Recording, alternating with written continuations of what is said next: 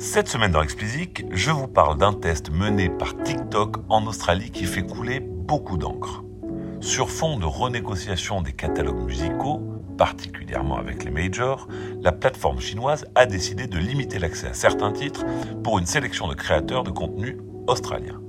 Selon l'ARIA, l'association des producteurs australiens, cette limitation a pour but de diminuer l'importance de la musique dans l'application. Rien de moins que ça. Commençons par les faits. Début février, TikTok a mené un test auprès d'une sélection de créateurs australiens. L'objectif, officiel, analyser et améliorer la librairie sonore. Pour ce faire, les créateurs sélectionnés ont vu leur accès au catalogue musical limité. Vous vous en doutez, c'est l'accès aux succès commerciaux et pas aux artistes DIY qui a été limité. Pourquoi? Supposément pour voir comment les utilisateurs réagiraient à cette limitation. En réfléchissant deux minutes, on comprend aisément la manœuvre.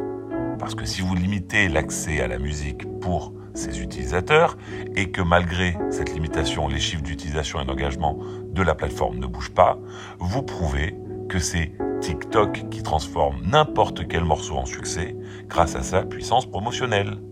Là où, au contraire, les producteurs, Major en tête, renégocient le prix de leur catalogue en argumentant que ceux-ci sont essentiels à l'expérience des dix utilisateurs.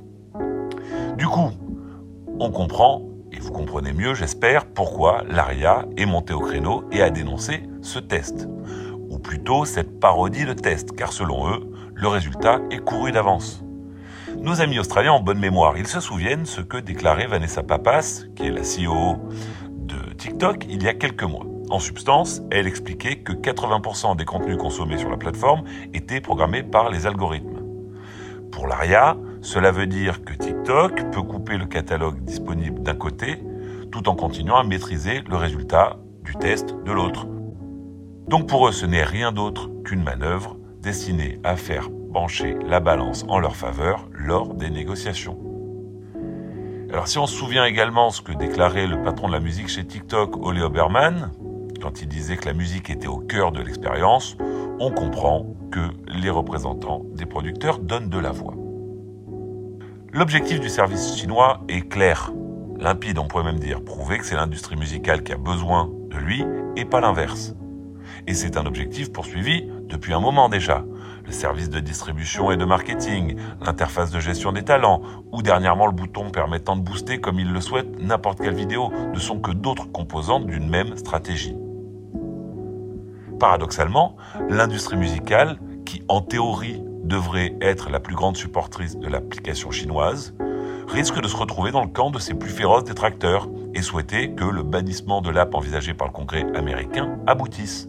Point d'histoire d'argent dans cet affrontement, mais nous en avons déjà rapidement parlé ici, plutôt une extension de la lutte que se livrent les États-Unis et la Chine. TikTok étant perçu comme un immense aspirateur de data au bénéfice direct du gouvernement chinois.